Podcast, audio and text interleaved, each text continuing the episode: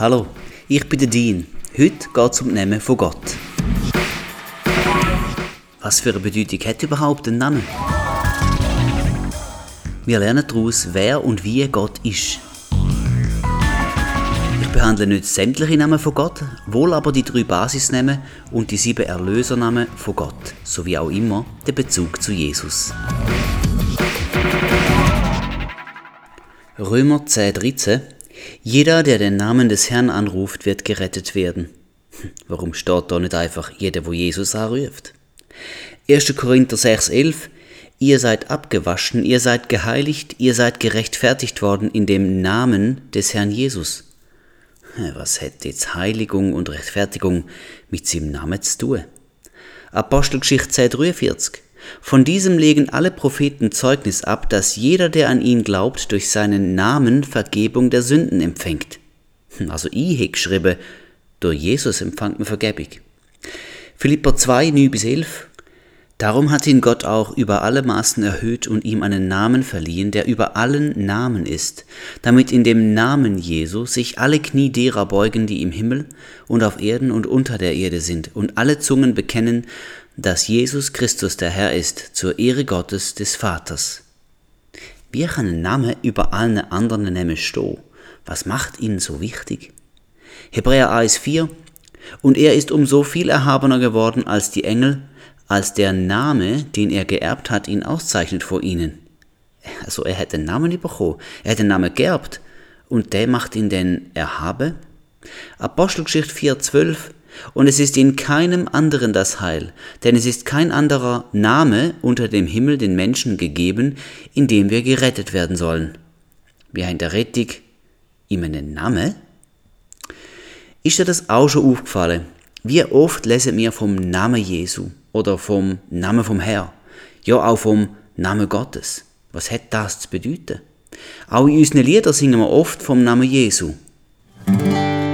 Lord, I lift your name on high. Oder, oh, wie schön dieser Name ist. Oh, wie schön dieser Name ist. In your name, there is mercy for sin. Oder auch der, groß ist dein Name.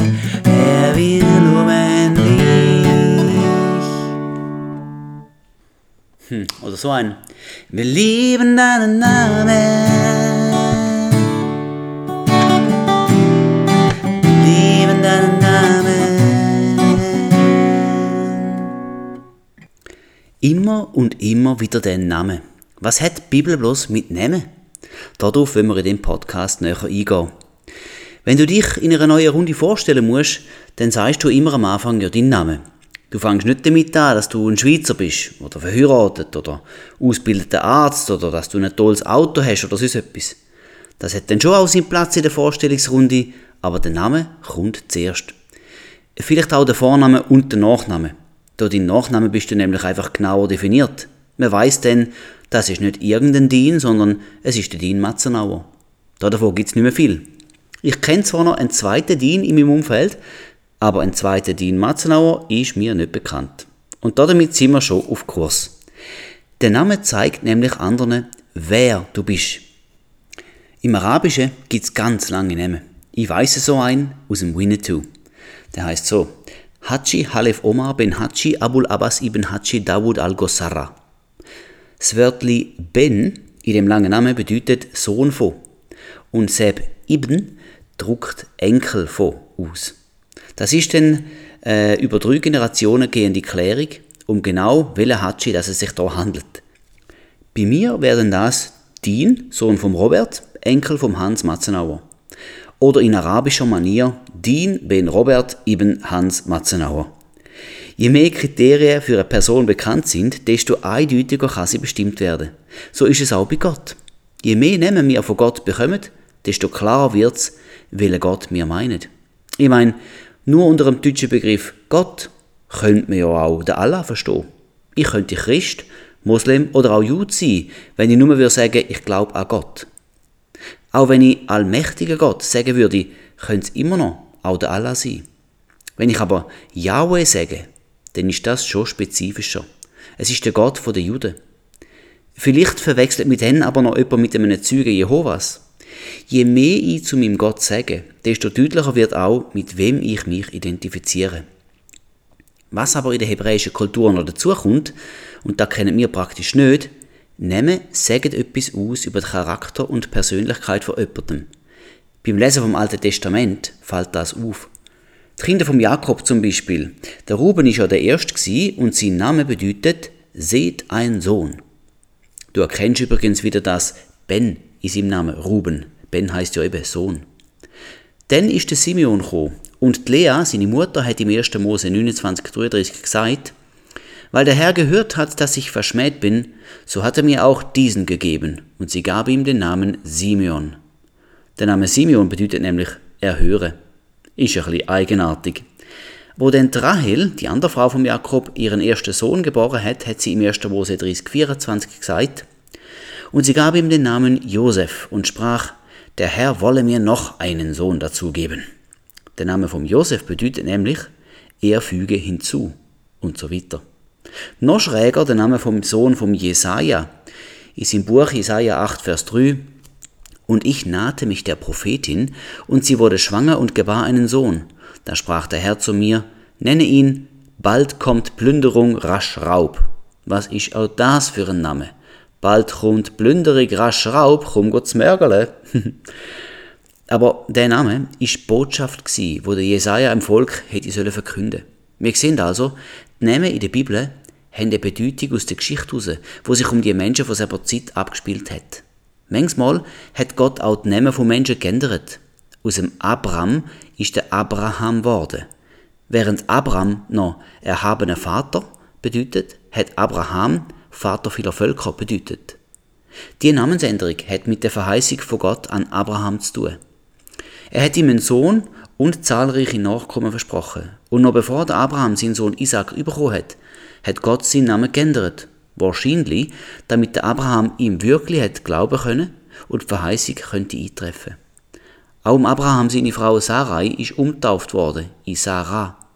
Aus dem Jakob ist später der Israel worden. Jakob hat Fersenhalter bedeutet. 1. Mose 25, 26. Und Israel denn Gottesstreiter. 1. Mose 32, Vers 29. Wir wissen auch vom Simon, wo denn vom Jesus neu Petrus genannt worden ist. Damit hat ihm Jesus zusagen, dass der Petrus ein Steinli in der Gemeinde wird sein. Oder die beiden Brüder Johannes und Jakobus, weißt du, den Jünger, Jesus hat sie Donnersöhne genannt. Ich denke, die zwei sind ein bisschen impulsive Männer gewesen. Und wenn sie in Fahrt gekommen sind, haben sie ihre Meinung rausgedonnert. Das denke ich jetzt einfach dazu. Aus den Namen können wir also auch etwas über die Persönlichkeiten und ihre Geschichte lernen. Der Name in der hebräischen Kultur ist sozusagen das Programm gewesen.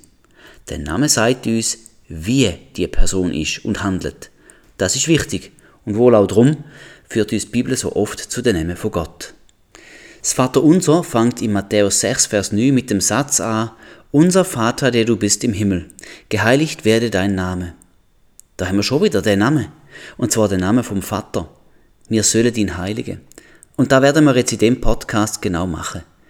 Nur, was bedeutet denn das, etwas zu heiligen? Heilige als Verb bedeutet aussondern.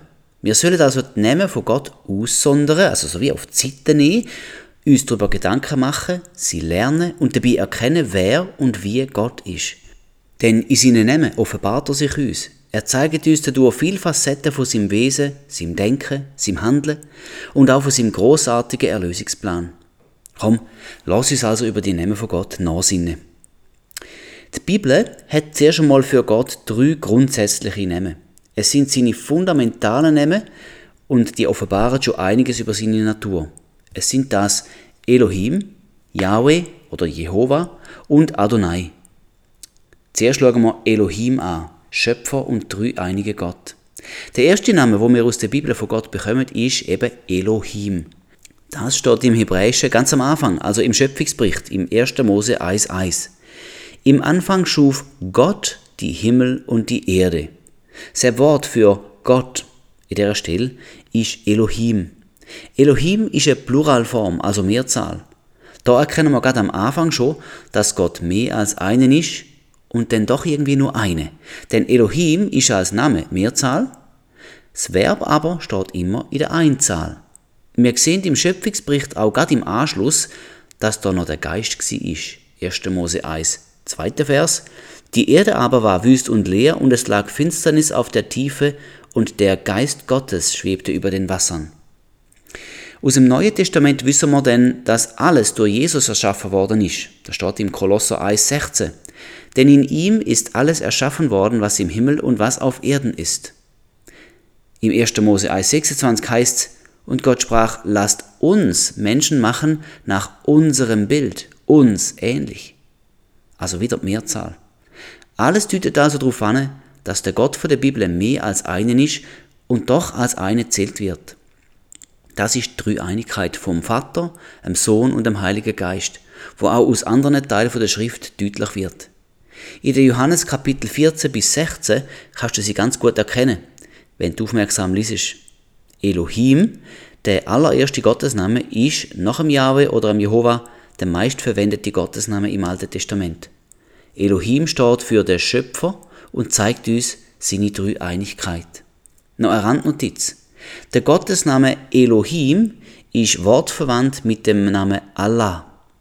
Beide, Juden und Moslems, meinen damit den Gott vom Abraham. Wenn man also nur den Namen Elohim hätte, könnte man den Gott von der Bibel oder auch Allah meinen. Es wäre dann unklar, welche Eigenschaften Gott hätte, denn im Koran wird der Gott ganz anders beschrieben als in der Bibel. Darum ist es gut, dass wir noch weitere Namen von Gott kennen. Darin offenbart er sich uns vollständiger und anders als der Allah im Koran. Der zweite Basisname ist Yahweh oder Yahweh oder man sagt auch Jehova. Der Name Yahweh ist der meistgebrauchte Name Gottes in der Bibel. Er wird 6823 Mal verwendet. Im Hebräischen steht der Name immer als Tetragramm, also aus vier Zeichen. Drum ist es auch nicht eindeutig, wie man ihn ausspricht. In Frage kommen Yahweh, Yahweh oder Jehova. Der Name hat Gott am Mose beim brennenden Dornbusch offenbart. 1. Mose 3, Verse 13 bis 15. Und Mose sprach zu Gott, siehe, wenn ich zu den Kindern Israel komme und zu ihnen sage, der Gott eurer Väter hat mich zu euch gesandt, und sie mich fragen werden, was ist sein Name, was soll ich ihnen sagen? Gott sprach zu Mose, ich bin der ich bin. Und er sprach, so sollst du zu den Kindern Israels sagen, ich bin, der hat mich zu euch gesandt. Und weiter sprach Gott zu Mose, so sollst du zu den Kindern Israels sagen, der Herr, der Gott eurer Väter, der Gott Abrahams, der Gott Isaaks und der Gott Jakobs hat mich zu euch gesandt. Das ist mein Name ewiglich. Ja, das ist der Name, mit dem ihr an mich gedenken sollt, von Geschlecht zu Geschlecht. Die Begegnung ist ganz am Anfang gewesen, noch bevor der Moses Volk Israel aus Ägypten hätte sollen rausführen. Und die berechtigte Frage war, ja, welcher Gott bist jetzt du? Wie heißt es? Und Gott hat sich als Jahwe vorgestellt. Jahwe bedeutet, ich bin, der ich bin. Oder der ich bin. Das tönt jetzt zuerst mal ein bisschen abstrakt, aber es ist eigentlich ganz einfach. Gott ist. Er existiert. Es gibt ihn. Er ist da. Jesus hat sich auch ein paar Mal so offenbart. Zum Beispiel, wo die Frau am Brunnen von Sicha auf den Messias zu sprechen kommt. Im Johannes 4, Vers 26. Jesus spricht zu ihr, ich bin's, der mit dir redet. Oder im Johannes 18, 4 und 5, wo die Soldaten kommen, zum Jesus verhaften, fragte sie, wen sucht ihr? Sie antworteten ihm, Jesus den Nazarener. Jesus spricht zu ihnen, ich bin's. Damit offenbart sich auch Jesus als Yahweh. Er ist Gott. Die Juden sprechen den Gottesnamen aus Ehrfurcht übrigens nicht aus. Als Ersatz nehmen sie Adonai. Wenn Jesus am Ende von Matthäus im Kapitel 28, 20 sagt, und siehe, ich bin bei euch alle Tage bis an das Ende der Weltzeit, denn ich auch er, der ich bin. Er seid ein bisschen verschlüsselt, aber auch er ist der Ich bin, also Yahweh. Der dritte grundsätzliche Name, wo man behandelt, ist eben Adonai. Adonai ist wie Elohim eine Mehrzahlform. Und zwar die Mehrzahl von Herr, also eigentlich Herren, die Herren. Er steht für mein Herrscher oder mein König und druckt Hochachtung, Vertrauen und Anerkennung von der Herrschaft Gottes aus. Es ist der Abraham gsi, wo Gott zum ersten Mal mit Adonai anspricht. Im 1. Mose 15,2. Im Deutschen heißt es dort, Abraham aber sprach, O Herr, Herr, was willst du mir geben, da ich doch kinderlos dahingehe? Das erste Herr ist Adonai und das zweite Herr ist Yahweh. Wenn wir Gott als Herr, Herrscher, König sehen, dann gibt es das einen Anhaltspunkt für unsere Beziehung zu ihm. Er verdient Hochachtung, Respekt und dass wir uns ihm unterwerfen. Und da bezügt aus Neue Testament im Jakobus 4, Vers 7. So unterwerft euch nun Gott. Vielleicht stört dich das ein bisschen, dass wir Gott untertänig gegenüberstehen sollten. Im Neuen Testament sind wir doch seine geliebten Kind, Jesus unseren Brüder und Gott unseren Vater, mit dem wir Frieden haben. Ja, ja, das stimmt und ist alles korrekt. Und doch reden wir im Neuen Testament auch vom Reich Gottes. Dazu habe ich einen eigenen Podcast gemacht. Das Reich Gottes ist ein Königreich mit einem König. Und der König ist Jesus. Wie das Volk einem König gegenübertritt, das ist uns als Kinder der Demokratie unbekannt. Aber ich sage dir, so viel ist mir klar. Wenn ich mich Gott unterwerfen soll, dann schaue ich zu einem Ufe. Ich akzeptiere seine Herrschaft. Ich rede ihm nicht rein. Ich ehre und achte ihn und ich akzeptiere auch seine Entscheidungen. Ich tue, was er sagt. So ganz grob drückt doch das Beziehung zu einem König aus. Wenn es auch nicht die einzige Facette in meiner Beziehung zu Gott ist. Ja, er ist auch mein liebender Vater. Aber lass mich einmal umgekehrt sagen. Gott ist unser liebender Vater. Aber er ist auch unser König und Herrscher. Das dürfen wir und können wir nicht wegdiskutieren. Jetzt kommen wir zu sieben Namen, wo Gott als der Erlöser offenbart, indem sie ein zusätzliches Attribut zum Gottesnamen Yahweh dazufügen. Ich gehe auf jede einzelne, aber damit du eine Übersicht hast, sage ich sie dir hier ganz kompakt. Yahweh Rapha, Yahweh Nissi, Yahweh Shammah, Yahweh Zitkenu, Yahweh Shalom, Yahweh Jireh und Yahweh Roy. Erstens Yahweh Rapha. Das ist nämlich auch gerade mein Lieblingsname von Gott, wenn ich das so darf sagen. Yahweh Rapha bedeutet nämlich der Herr, der dich heilt oder der Herr dein Arzt. Im 2. Mose 15, 26 finden wir den Namen zum ersten Mal. Und er sprach, wenn du der Stimme des Herrn deines Gottes eifrig gehorchen wirst und tust, was vor ihm recht ist, und seine Gebote zu Ohren fasst und alle seine Satzungen hältst, so will ich keine der Krankheiten auf dich legen, die ich auf Ägypten gelegt habe, denn ich bin der Herr, dein Arzt. Quer durch die Bibel durch findet mir der Charakterzug von Gott. Und es ist mir wichtig, dass wir das begreifen. Heile, das ist, was Gott tut, das ist, wer er ist. Er heilt, er ist dein Arzt.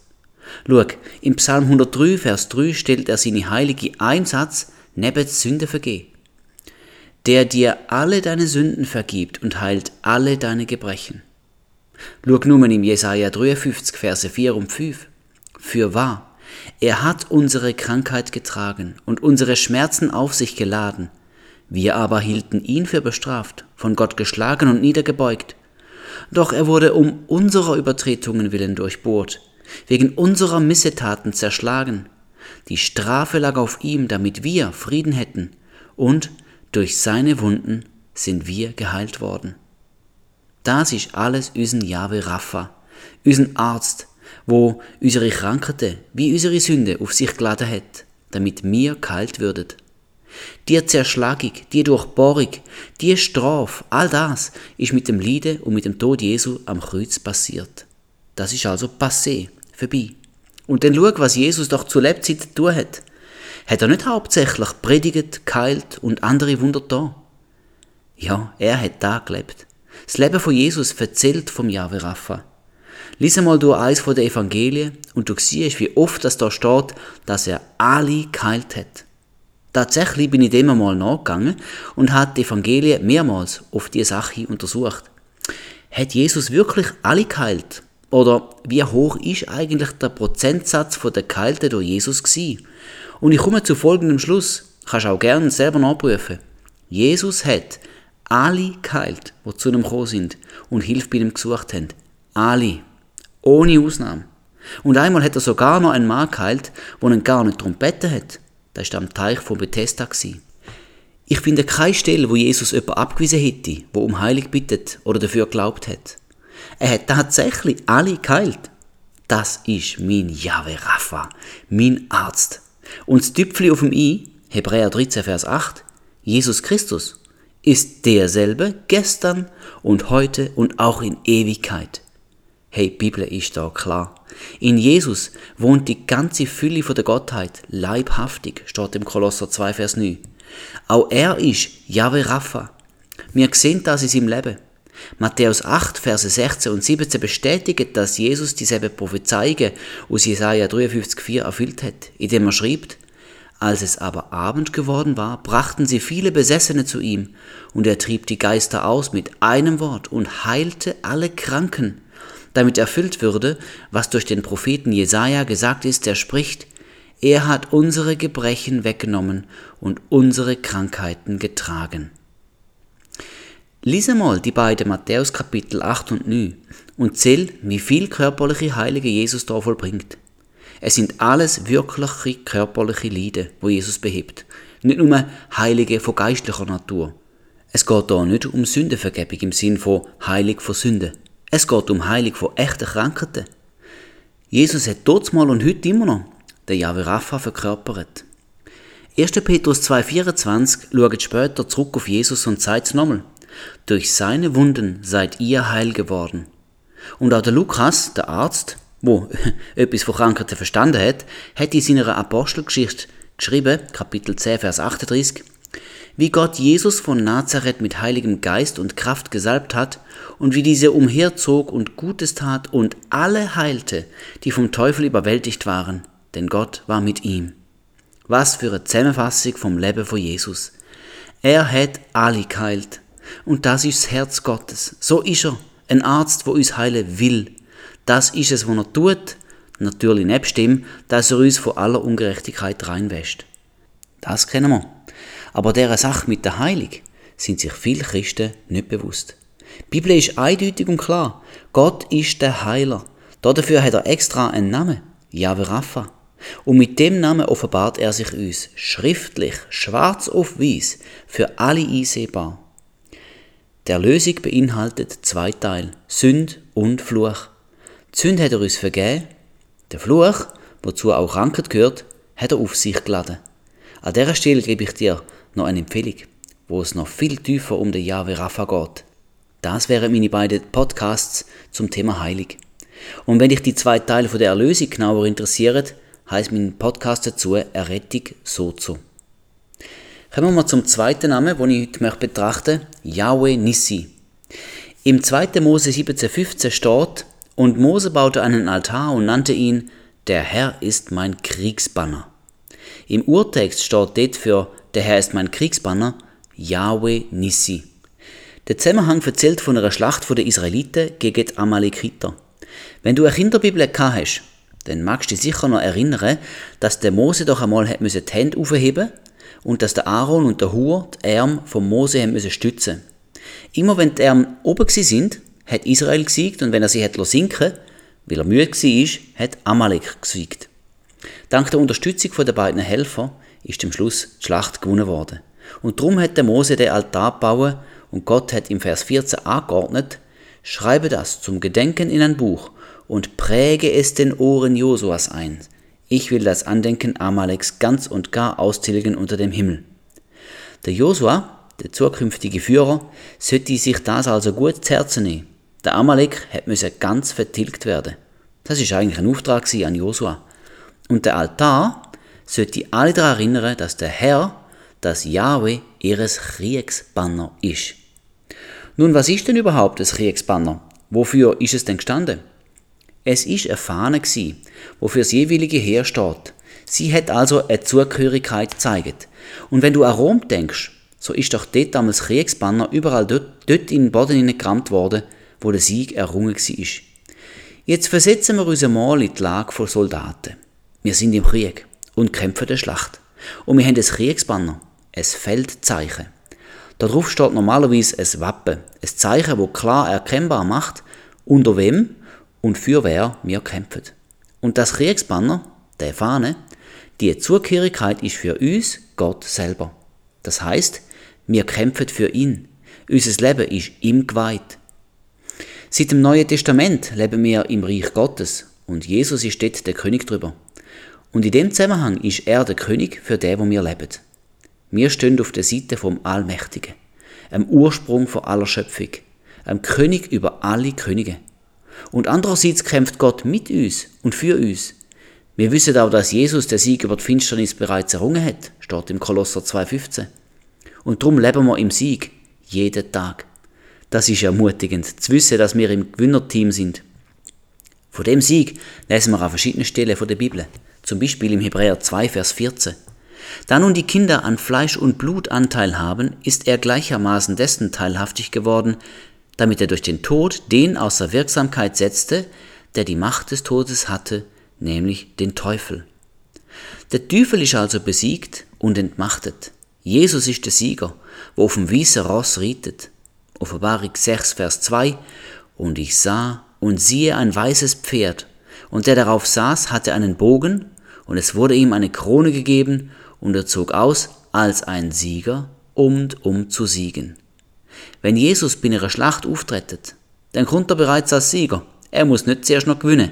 Er hat das schon vollbracht, dort mal am Kreuz unter seine Auferstehung. Und der Sieger Jesus, wo der ultimative Sieg über den Satan und seine Gefolgschaft bereits vor 2000 Jahren endgültig errungen hat, er ist unser Yahweh Nissi, unser Feldzeichen. So wie Gott bei der Schlacht mit den Amalekiter den Sieg geschenkt hat, so haben auch wir den Sieg in Jesus Christus. Da gibt's auch nichts dran zu rütteln. Und dazu noch Psalm 20, Vers 2. Der Herr antwortet dir am Tag der Drangsal, der Name des Gottes Jakobs schütze dich. Der Name von Gott, Yahweh Nissi, und für uns auch einfach Gott, Jesus, schützt uns. Denn er steht für den ultimativen Sieg über Tod, Sünd und Finsternis. Genau darum geht's auch im 15. Kapitel vom 1. Korintherbrief. Da schrieb der Paulus, dass der Stachel vom Tod Sünd sei und das Kraft von der Sünde das Gesetz ist, im Vers 56. Und dann der Vers 57, wo nochmal klar zum Ausdruck bringt, dass Jesus unser Feldzeichen ist, unseren Sieg. 1. Korinther 15, 57.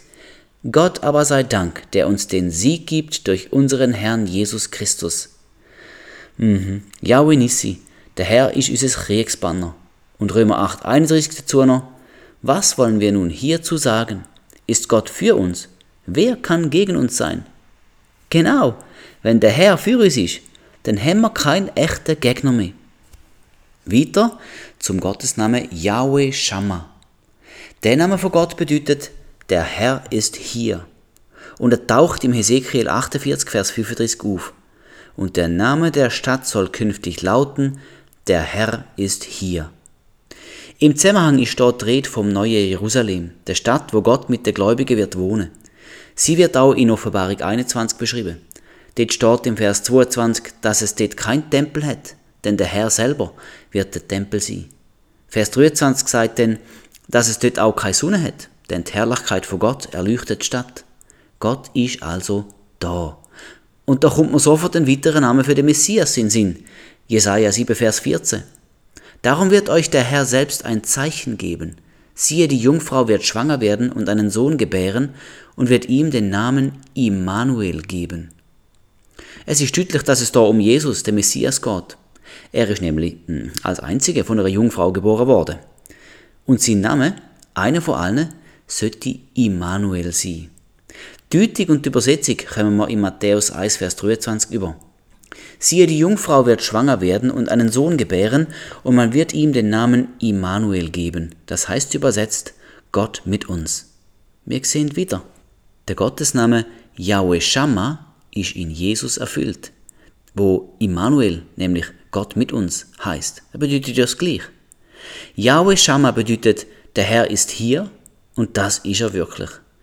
Schon Yahweh allein bedeutet ja der Seiende oder auch der Dabeiseiende. Gottes Absicht ist schon immer die Gemeinschaft mit den Menschen. Er hat uns ja nach seinem Ebenbild geschaffen, als einziges Lebewesen auf der Erde. Das lesen wir in 1. Mose 1,26. Und Gott sprach, lasst uns Menschen machen nach unserem Bild, uns ähnlich. Dort am Anfang der Schöpfungsgeschichte sehen wir auch, wie Gott jeweils dem Adam und der Eva einen Besuch abgestattet hat und mit ihnen durch den Garten spaziert ist. 1. Mose 3, 8. Und sie hörten die Stimme Gottes des Herrn, der im Garten wandelte, als der Tag kühl war. Gott ist also im Garten gewandelt. Er ist auch da gewesen, zusammen mit dem Adam und der Eva. Das ist die ursprüngliche Idee gewesen, Gemeinschaft zwischen Gott und den Menschen. Dafür hat er müssen da sein. Wir wissen ja auch, dass der Sündenfall im 1. Mose 3 den Mensch von Gott trennt hat. Aber in Jesus sind wir wieder vereinigt. Gott ist zu uns gekommen, in Jesus Christus. Nicht so in allen anderen Religionen, wo die Menschen sich auf den Weg zu Gott machen müssen. Unser Gott ist zu uns abgekommen. Er hat für unsere Schuld bezahlt, so quasi als Lösegeld am Geiselnehmer. Der Geiselnehmer ist der Satan wo unsere Knechtschaft unter der Sünde behalten hat. Davon hat uns Jesus befreit, wo er sein Blut als Lösegeld für uns zahlt hat. Konsequenz ist Freiheit. Und schau in Römer 5, Vers 1, da wir nun aus Glauben gerechtfertigt sind, so haben wir Frieden mit Gott durch unseren Herrn Jesus Christus. Friede mit Gott bedeutet, dass wir uns nicht mehr wie der Adam und Eva vor Gott müssen schämen und verstecken müssen. Zwischen uns, also zwischen Gott und mir, ist wieder alles in Ordnung. Unsere Beziehung ist jetzt untrübt und darum haben wir auch freien Zugang zum Thron der Gnade, wo Gott sitzt. Hebräer 4, Vers 16 so lasst uns nun mit Freimütigkeit hinzutreten zum Thron der Gnade. Unsere Beziehung ist dermaßen gut genesen, dass wir Gott seit dem Neuen Testament jetzt auch Vater dürfen nennen. Das geht nur, wenn wir seine Kinder geworden sind. Und das sind wir tatsächlich. 1. Johannes 3, Vers 1 und 2. Seht, welch eine Liebe hat uns der Vater erwiesen, dass wir Kinder Gottes heißen sollen. Geliebte, wir sind jetzt Kinder Gottes. Beziehung ist heil. Jesus hat uns mit dem Vater versöhnt. Wir dürfen bei sein und er ist bei uns. Dass er in uns wohnt, das steht im Johannes 14, Vers 16 bis 18. Und ich will den Vater bitten, und er wird euch einen anderen Beistand geben, dass er bei euch bleibt in Ewigkeit, den Geist der Wahrheit, den die Welt nicht empfangen kann, denn sie beachtet ihn nicht und erkennt ihn nicht. Ihr aber erkennt ihn, denn er bleibt bei euch und wird in euch sein ich lasse euch nicht als Weisen zurück, ich komme zu euch. Also, der Heilige Geist, der Dritte im Bund von der Dreieinigkeit, ist zu uns gekommen, wohnt in uns und er bleibt auch bei uns in Ewigkeit. Das ist Gott mit uns, Yahweh Shammah oder eben auch Immanuel.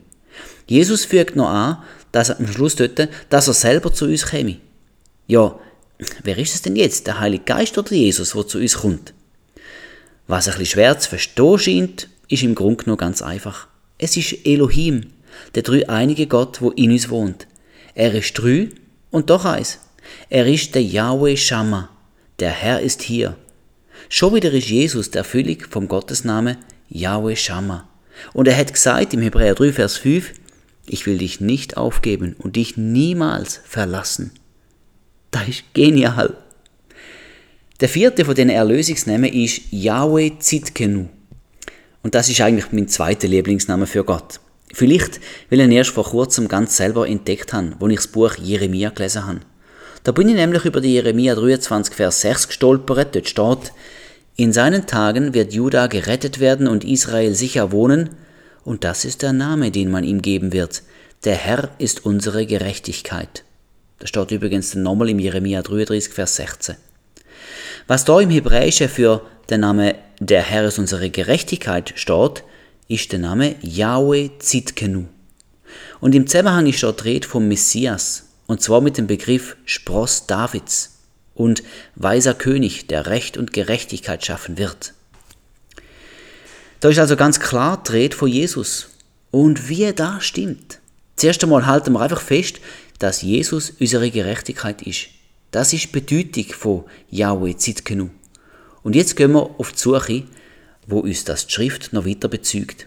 Wir sehen das am deutlichsten, so finde ich, im 2. Korinther 5, Vers 21. Und dort steht, denn er hat den, der von keiner Sünde wusste, für uns zur Sünde gemacht, damit wir in ihm zur Gerechtigkeit Gottes würden. Da sehen wir, wie wir in Christus zur Gerechtigkeit Gottes werden. Also damit es klar ist, nicht durch uns selber oder durch gerechtes Handeln werden wir vor Gott gerecht, sondern in ihm, in Jesus. Römer 3,23 sagt uns, dass alle gesündigt haben und die Herrlichkeit von Gott verpassen. Da ist nur ein einziger ohne Sünde und somit gerecht, nämlich Jesus. Und durch seinen stellvertretenden Tod am Kreuz für uns, seine geliebten Menschen, hat es einen Tausch gegeben. Unsere Schuld ist auf ihn übertragen worden und dafür haben wir seine Gerechtigkeit bekommen. Das sagt die Stelle im 2. Korinther aus. Er, Jesus, ist zur Sünde worden und hat drum die Strafe von Gott, sein ganzen Zorn müsse erleiden. Im Austausch dafür sind wir gerecht worden vor Gott. Er hat uns mit dem Vater versöhnt und jetzt stimmt's wieder zwischen Gott und uns. Was der Adam verbockt hat, hat Jesus souverän wieder gerichtet. Das ist die Bedeutung von Yahweh Zitkenu. Der Herr ist unsere Gerechtigkeit. Ich finde das wunderbar. Römer 5,1 nochmal. Da wir nun aus Glauben gerechtfertigt sind, so haben wir Frieden mit Gott durch unseren Herrn Jesus Christus. Es braucht laut dieser Stelle auch noch etwas von uns, nämlich der Glaube. Das ist auch schon im Habakkuk 2,4 gestanden. Der Gerechte aber wird durch seinen Glauben leben. Oder es steht im Epheser 2, Vers 8, denn aus Gnade seid ihr errettet durch den Glauben, und das nicht aus euch. Gottes Gabe ist es. Es sind also genau genommen zwei Sachen, wo zu Errettung nötig sind. Gottes Gnade und unseren Glaube. Und dann sind wir gerecht vor Gott. Da gibt es viel weitere Belege. Nur noch ein paar. 1. Korinther 1,30 Durch ihn aber seid ihr in Christus Jesus, der uns von Gott gemacht worden ist zur Weisheit, zur Gerechtigkeit, zur Heiligung und zur Erlösung. Oder im Römer 5, Vers 10, denn wenn wir mit Gott versöhnt worden sind durch den Tod seines Sohnes, als wir noch Feinde waren, wie viel mehr werden wir als Versöhnte gerettet werden durch sein Leben. Durch Jesus sind wir mit Gott versöhnt worden. Um Friede mit Gott zu haben, müssen wir heilig und gerecht sein. Das schafft nur kein, aber Jesus schon. Und darum ist der Weg ein so ein anderer, als wir das in unserem Schulsystem lernen. Da weiß jeder. Wenn du gut geschafft hast, viel lernst, dann gibt es Belohnung, die gute Note oder der gute Zahltag oder die Prämie oder der Bonus. Aber im Bereich Gottes gilt, du musst in Christus hineinkommen, damit dann seine Gerechtigkeit auf dich übertragen wird. Das geht aus Gottes Gnade raus und dann bist du angenommen. Auf keinen Fall geht das durch gute Werke, also dass du mehr oder weniger Annahme bei Gott fändest. In der Epheserstelle wird das überdeutlich. Nochmal Epheser 2, Vers 8 bis 10. Denn aus Gnade seid ihr errettet durch den Glauben und das nicht aus euch. Gottes Gabe ist es, nicht aus Werken, damit niemand sich rühme. Denn wir sind seine Schöpfung, erschaffen in Christus Jesus zu guten Werken, die Gott zuvor bereitet hat, damit wir in ihnen wandeln sollen. Die guten Werke, mit denen viel sich gern der Rettung verdienen, die zählen gar nicht vor Gott. Zum Gott zu gefallen, brauchst du viel mehr. Du brauchst eine exorbitant hohe Messlatte anzuwenden. Du musst es so gerecht sein wie Gott selber. Und das kannst du nicht mit guten Werken erreichen. Gerettet wirst du aus Gnade und durch Glaube. Das steht explizit. Nicht aus Werken, damit sich niemand rühme. Aber die guten Werke haben dann doch ihren Platz Ganz unnötig sind sie dann doch wieder nicht. Epheser 2,10 zeigt uns, in welcher Art dass sie eine Rolle spielen. Wir sind in Christus erschaffen zu guten Werken. Nicht durch, sondern zu. Also aus unserem geschenkten neuen und gerechten Stand heraus folgt auch ein Auftrag, nämlich gute Werke zu tun. Es ist ein feiner, aber ein wesentlicher Unterschied. Ich fasse es so zusammen. Gute Werke tun, um gerettet zu werden? Nein, da wäre Selbstgerechtigkeit. Gerettet zum gute Werk tun? Ja genau, so ist das denkt. Gerechtigkeit kommt aus Jesus raus. Nur wer in ihm ist, ist gerecht und heilig. Zu dem Thema Gerechtigkeit durch Jesus gibt es so viel im Neuen Testament, dass ich da gar nie würdig kann abschliessen. Am besten lesest du Paulus Brief am Stück und achtest einmal auf den Gedanken. Woher kommt unsere Gerechtigkeit? Ich bin ganz sicher, da findest du sehr viel drüber. Gehen wir zum fünften Namen. Yahweh Shalom. Im Richter 6,24 lesen wir, da baute Gideon dem Herrn dort einen Altar und nannte ihn, der Herr ist Friede. Da begegnen wir einem weiteren Namen von Gott, Yahweh Shalom. Das bedeutet, der Herr ist Friede. Mittlerweile wissen wir ja schon, dass Yahweh ich bin bedeutet. Das Wörtchen Shalom können wir noch ein bisschen genauer untersuchen. Wikipedia beschreibt die primäre Bedeutung mit Unversehrtheit und Heil. Doch mit dem Begriff Shalom ist nicht nur Befreiung von jedem Unheil und Unglück gemeint, sondern auch Gesundheit, Wohlfahrt, Sicherheit, Friede und Ruhe. All das schwingt im Wort Shalom mit. Die Juden grüßen einander ja auch so, Shalom.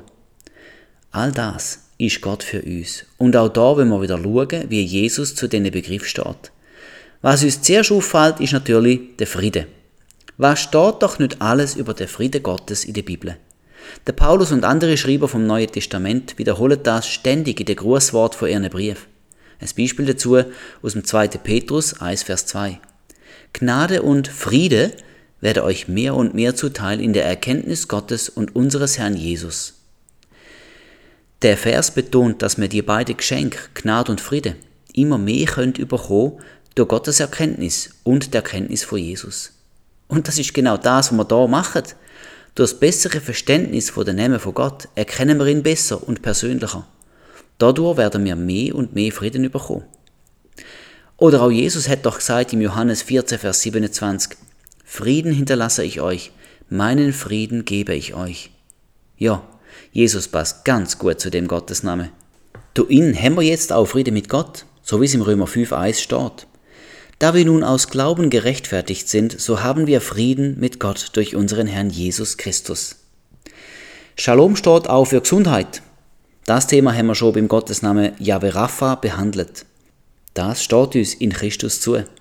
Während Yahweh Rapha Krankheiten und Gebrechen heilt, gibt uns Yahweh Shalom Gesundheit. Er erhaltet sie. Das ist mega schön. Wenn Gott so heißt, dann ist das sein Wesen. So will er's und so macht er's auch.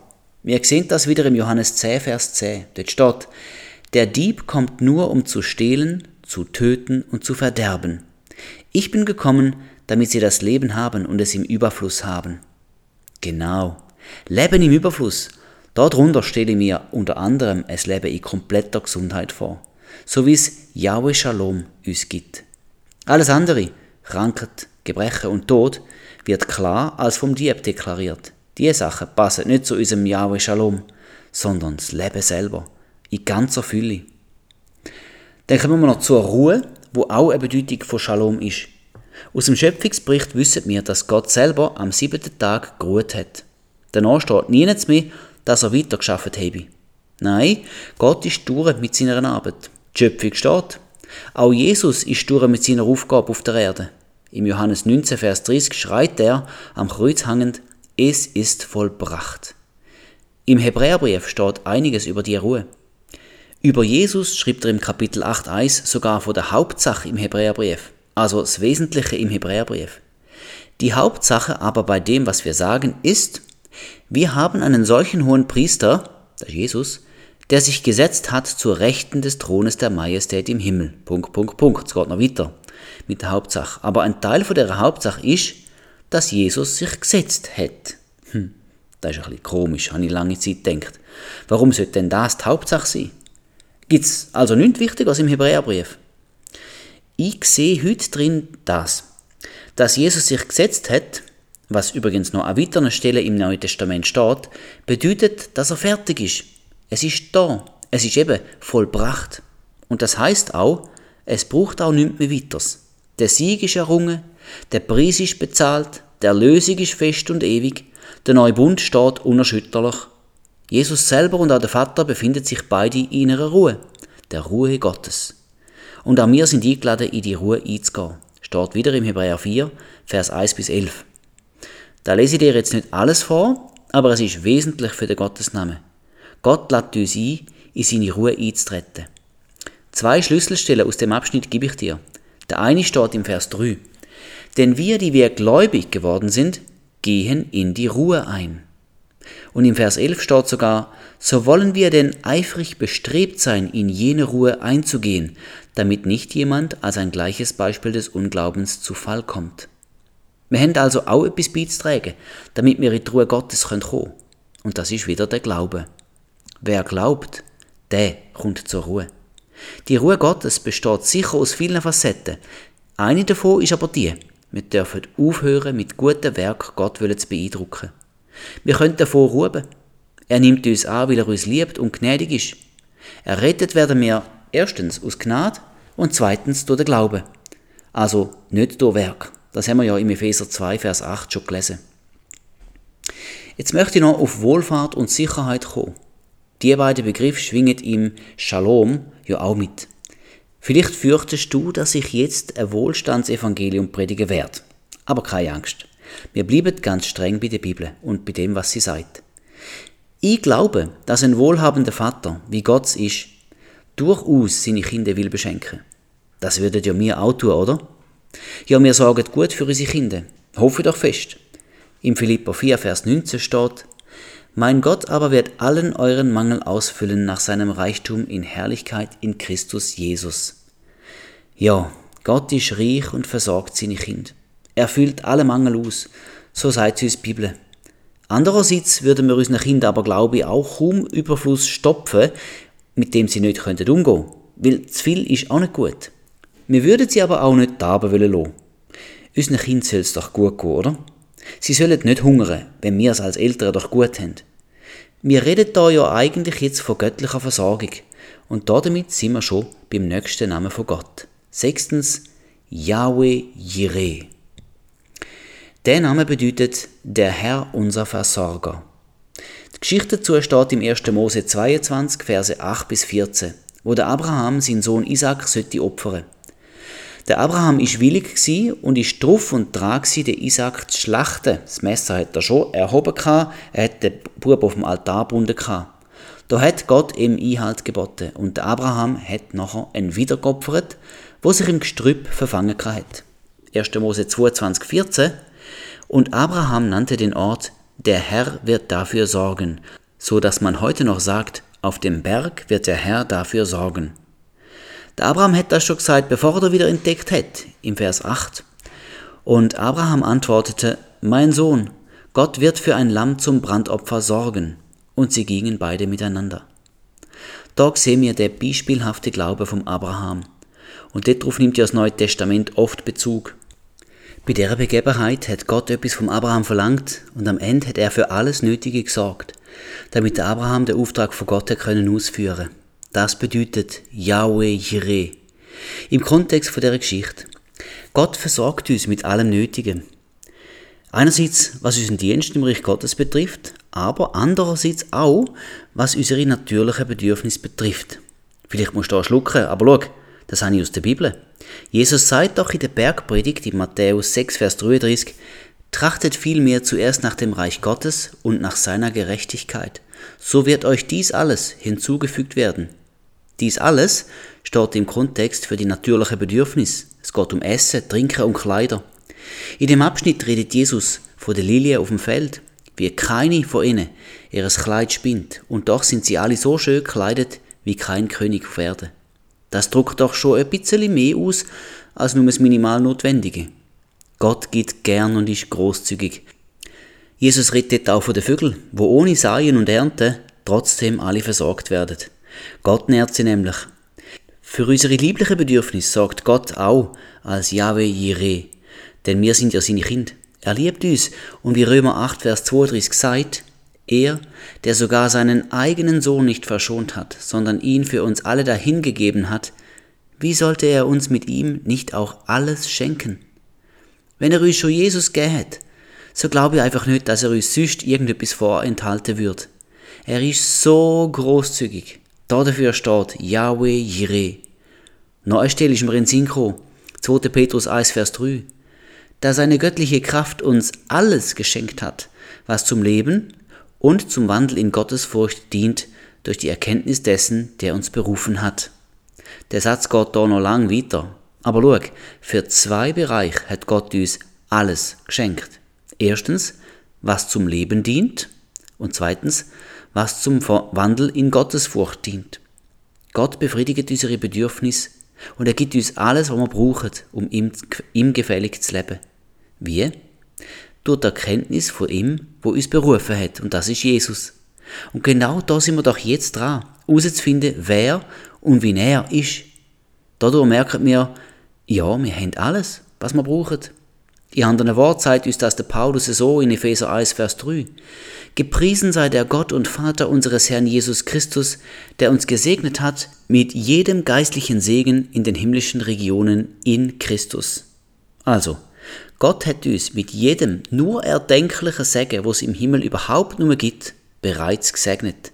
Da gibt es nichts mehr, was er uns vorenthalten hat. Und wenn du genauer anschaust, dann merkst du auch, Jesus ist der Segen. Es steht da nämlich wieder in ihm, also in Christus. In Jesus Christus haben wir alles, was wir brauchen, in gar jeder Hinsicht. Indem er Jesus zu uns geschickt hat, hat er uns vollständig versorgt, unseren Yahweh Jireh. Und nur zum Schluss noch ein starker Bezug wieder zu, zu Jesus. Die göttliche Versorgernatur hat doch Jesus zweimal denkwürdig demonstriert, nämlich in der Speisung der 5000 und der 4000. Du findest die zwei Begebenheiten in den Evangelien, zum Beispiel in Matthäus 14 und 15. Bezeichnend ist, dass in beiden Fällen kaum etwas zu essen vorhanden war. Einmal fünf Brot und zwei Fisch für die 5000 Männer. Klammerbemerkung, Frauen und Kinder sind da nicht mitgerechnet gewesen. Und beim anderen Mal sind es sieben Brot und ein paar Fisch für die 4000 Männer. Wieder ohne Anhang. Beide Mal hat Jesus Essen vermehrt und es hat für alle gelangt. Was ich genial finde, und es zeigt eben die großzügige Versorgernatur von Gott, Beide Mal steht, dass sie gegessen haben, satt worden sind und aufgehoben haben. Es hat also so viel gegeben, dass es für alle genug war. Aber nein, es hat nachher noch Reste gehabt, dass sie können aufbewahren, aufgehoben haben. Die Reste sind beide Mal mehr als da, die am Anfang zur Verfügung gestanden ist. Bei den 5000 sind es zwölf Körbe voll mit Brot gewesen, und bei den 4000 sind es sieben Körbe voll Brotbrocken. Den Fisch haben sie anscheinend ganz aufgegessen. Hätte ich auch so gemacht. Worauf es mir hier ankommt, siehst du, dass Jesus der Yahweh Jireh ist und dass er großzügig für die leiblichen Bedürfnisse gesorgt hat? Wir können aus dem Namen Yahweh Jireh auch für uns mitnehmen, dass, wenn Gott uns zu etwas ruft, er uns auch alles Nötige geben wird, was zu deren Aufgabe nötig ist. Das hat er versprochen, so ist er, ja, so heißt er, er ist der Versorger und da haltet er sich auch dran. Noch ein Wort an alle schaffenden, arbeitenden Väter und vielleicht auch Mütter. Wenn du denkst, ich bin der Versorger von der Familie, dann liegst du falsch, du irrst. Also ich sage ja nicht, dass du kündigen und auf der faulen Haut umliegen sollst, aber es ist ein anderer, der Versorger. Es ist Yahweh Jireh. Er ist der Versorger. Du bist nur, ja, für Schlusszeichen, der Verwalter. Das hat mir Gott einmal gesagt und er hat mich dadurch gewaltig entlastet. Vertrauen wir auf Gott auf unseren Yahweh Jireh, wo uns mit allem versorgen wird, wo wir nötig haben. Und dann, komm, lass uns gute Verwalter sein.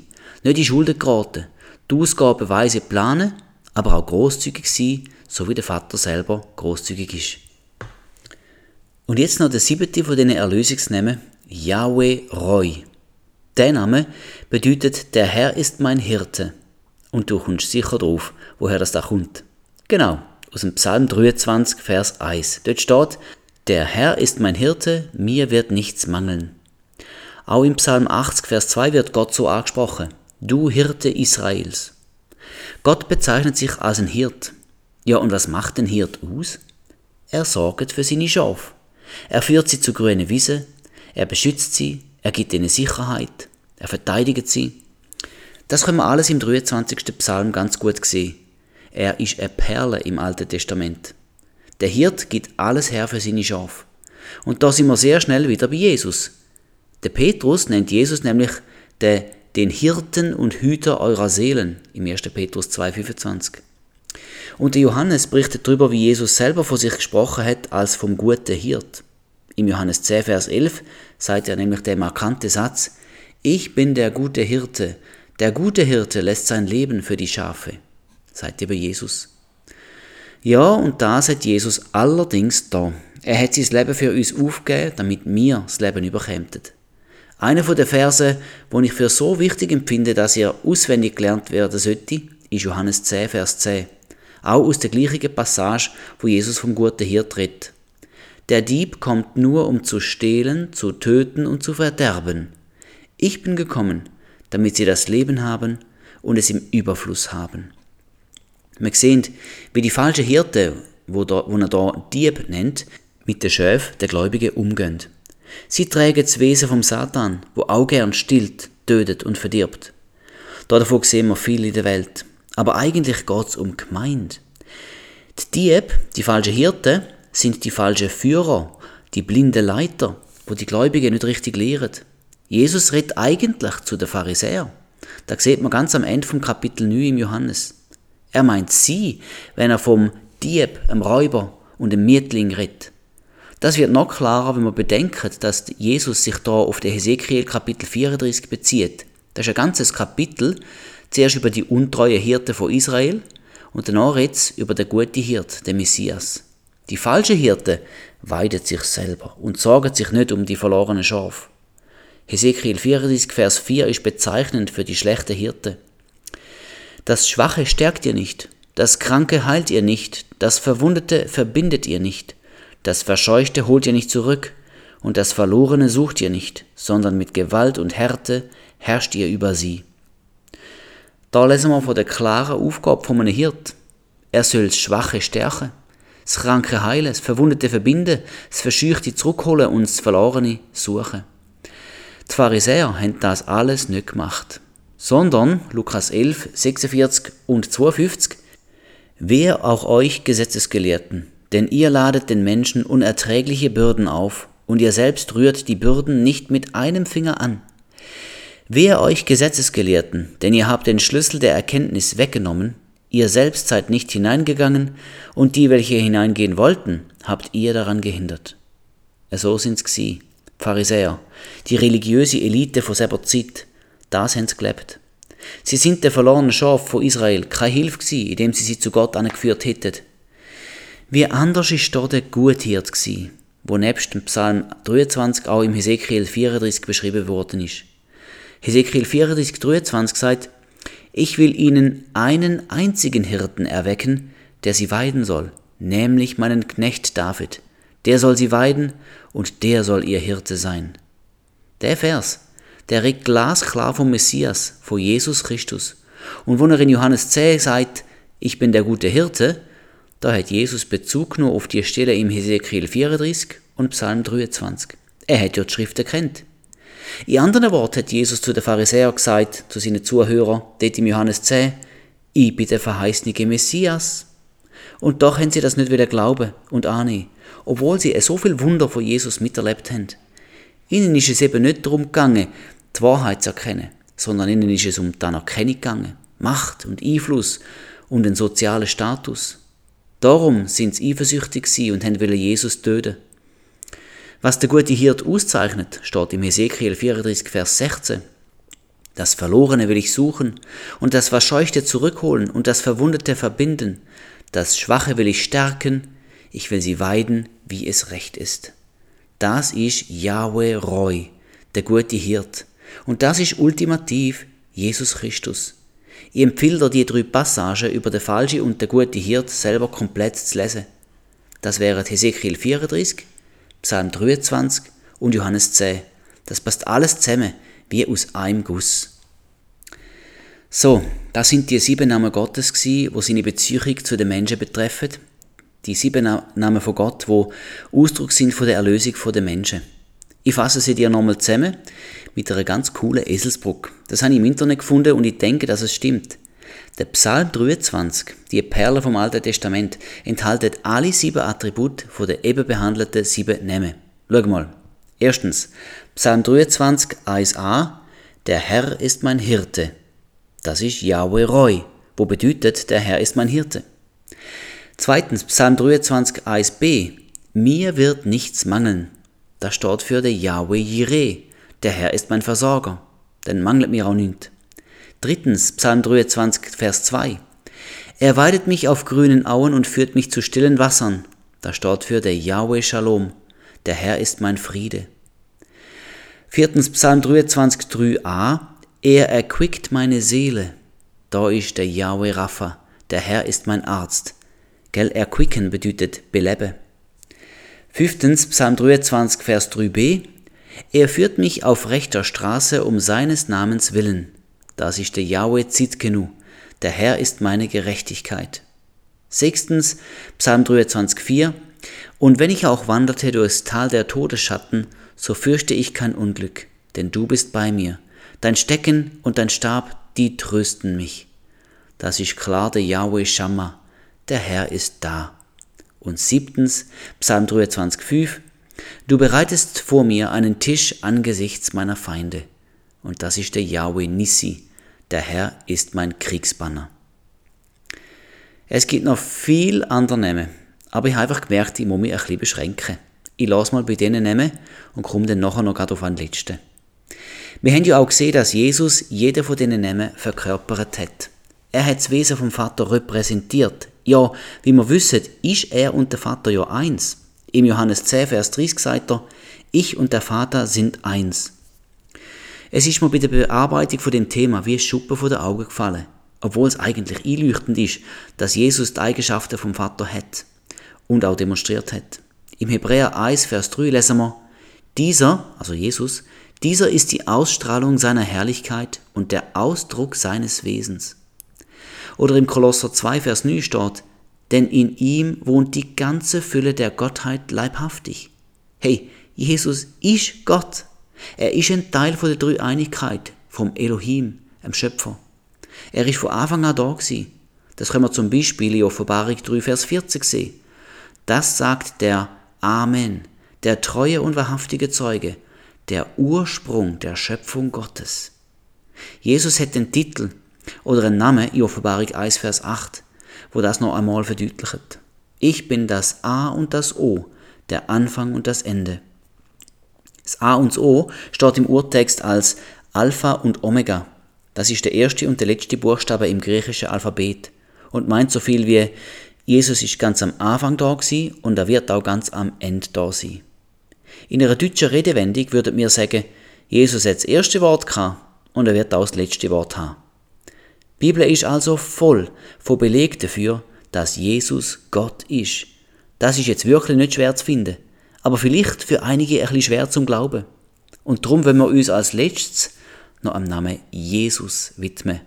Denn er ist die Zentralfigur in der ganzen Bibel. Ja, auch schon im Alten Testament. Auch dort wird ständig vom kommenden Messias geredet, der große Hoffnung der Alten. Jesus. In Matthäus 1, Vers 21 spricht ein Engel im Traum zum Josef, Jesus im Stiefvater. Er ist im Clinch weil seine Verlobte schwanger war und er hat darüber nachgedacht, sich heimlich von ihr zu trennen. Während er aber dies im Sinn hatte, siehe, da erschien ihm ein Engel des Herrn im Traum und sprach, Josef, Sohn Davids, scheue dich nicht, Maria, deine Frau, zu dir zu nehmen, denn was in ihr gezeugt ist, das ist vom Heiligen Geist. Sie wird aber einen Sohn gebären, und du sollst ihm den Namen Jesus geben, denn er wird sein Volk erretten von ihren Sünden. Also ich glaube, wir können uns schon gut vorstellen, dass der Josef im Zweifel gesteckt ist. Stell dir nur vor, jemand würde heute sagen, ich bin schwanger, aber ich habe keinen Geschlechtsverkehr gehabt. Es ist, äh, es ist vom Heiligen Geist. Okay. Schlechte Ausrede, würde man wahrscheinlich denken. Der Engel hat es dem Josef so erklärt, dass er es schlussendlich glaubt hat. Und dann die Anweisung für den Namen vom Kind. Jesus soll er heißen. Die Bedeutung von dem Namen lautet, der Herr ist Rettung. Und in dem Vers bekommen wir gerade auch noch die Begründung, warum Gott der richtige Vater von Jesus, für ihn den Namen ausgesucht hat. Denn er wird sein Volk erretten von ihren Sünden.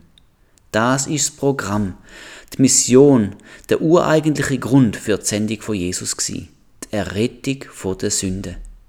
Der Name Jesus kommt aus dem Hebräischen und wird mit Jehoshua oder Jeshua ausgesprochen. Es gibt im Alten Testament noch zwei, wo es so geheissen haben. Der erste ist der Josua man erkennt schon die Verwandtschaft von den Namen. Und der zweite ist der Prophet Hosea. Besonders beim Josua erkennt man auch gerade die Parallelität von der Lebensaufgabe. Der Josua ist ja ein Moses sein Nachfolger und hat das Volk Israel ins verheißene Land geführt. Genauso führt Jesus uns ins Reich Gottes. Das ist unser verheißene Land. Wenn du das Buch Josua liest, dann siehst du, dass der Eroberung von Kanaan von wunderbaren Sieg gespickt ist. Denk einmal an Jericho wo das Volk mit Schofarhörner um die Stadt herum müssen gehen, mucksmüsli still, und am siebten Tag sind sie dann siebenmal rundum gelaufen und haben ein Kriegsgeschrei und Kühl äh, erhoben und haben in die Hörner hineingestoßen. Die Mauern sind von selber zusammengefallen. Ein Wunder ist geschehen. Der Herr selber hat den Sieg gegeben. Eben, der Herr ist Rettung gewesen. Jesus verkörpert genau das. Die Menschen können sich nicht selber retten. Dafür langt kein Aufwand. Es ist der Herr selber, der die Menschen rettet. Das ist das tiefe Geheimnis vom Christentum. In keiner anderen Religion ist das so. Überall sonst muss der Mensch sich die Rettung erarbeiten, durch Gutes tun. Nur unser Herr hat den Weg auf sich genommen und ist zu uns auf die Erde oben herabgekommen, um die Rettung ganz selber zu vollziehen. Auch der Prophet Hosea porträtiert das, was Sinn und dem Jesus in Namen aussagen, nämlich eben, der Herr ist Rettung. Der Hosea ist wohl einer der bedauernswertesten Propheten überhaupt gewesen. Der tut mir mega leid. Er hat eine Hure heiraten und hat mit ihren drei Kindern gezeugt. Die Namen von diesen drei Kindern sind zugleich die Prophetie gegen Israel gewesen, wo Gott untreu war.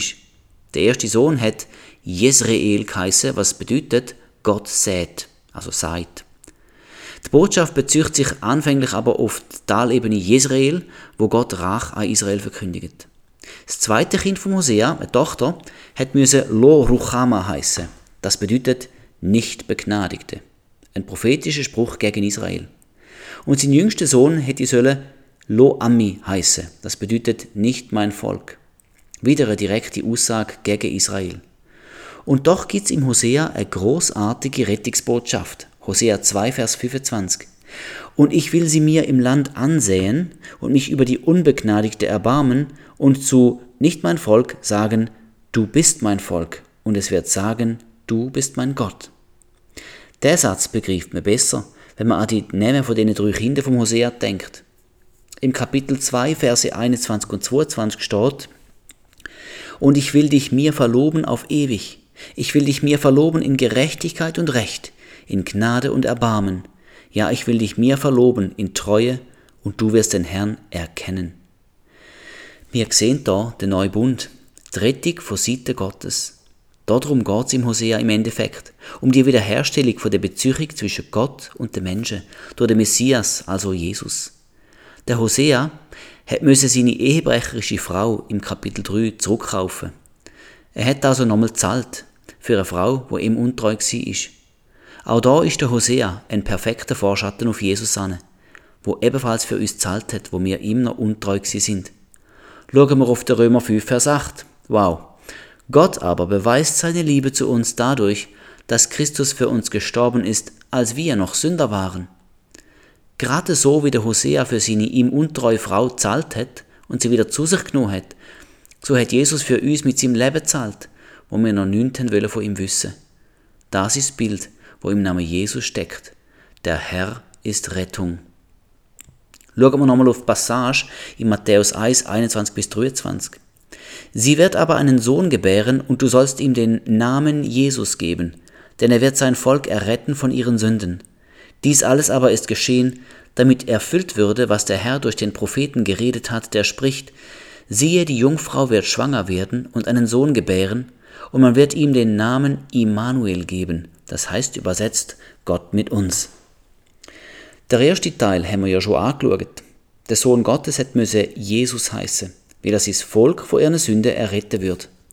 Danach zitiert der Matthäus der Jesaja 7,14, wo steht, dass man ihm den Namen Immanuel würde geben, was Gott mit uns bedeutet.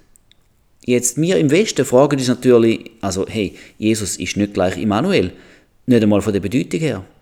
Aber denkt dran, wir müssen da in der hebräischen Kultur denken. Da werden die Namen geändert oder zusätzliche Namen noch gegeben.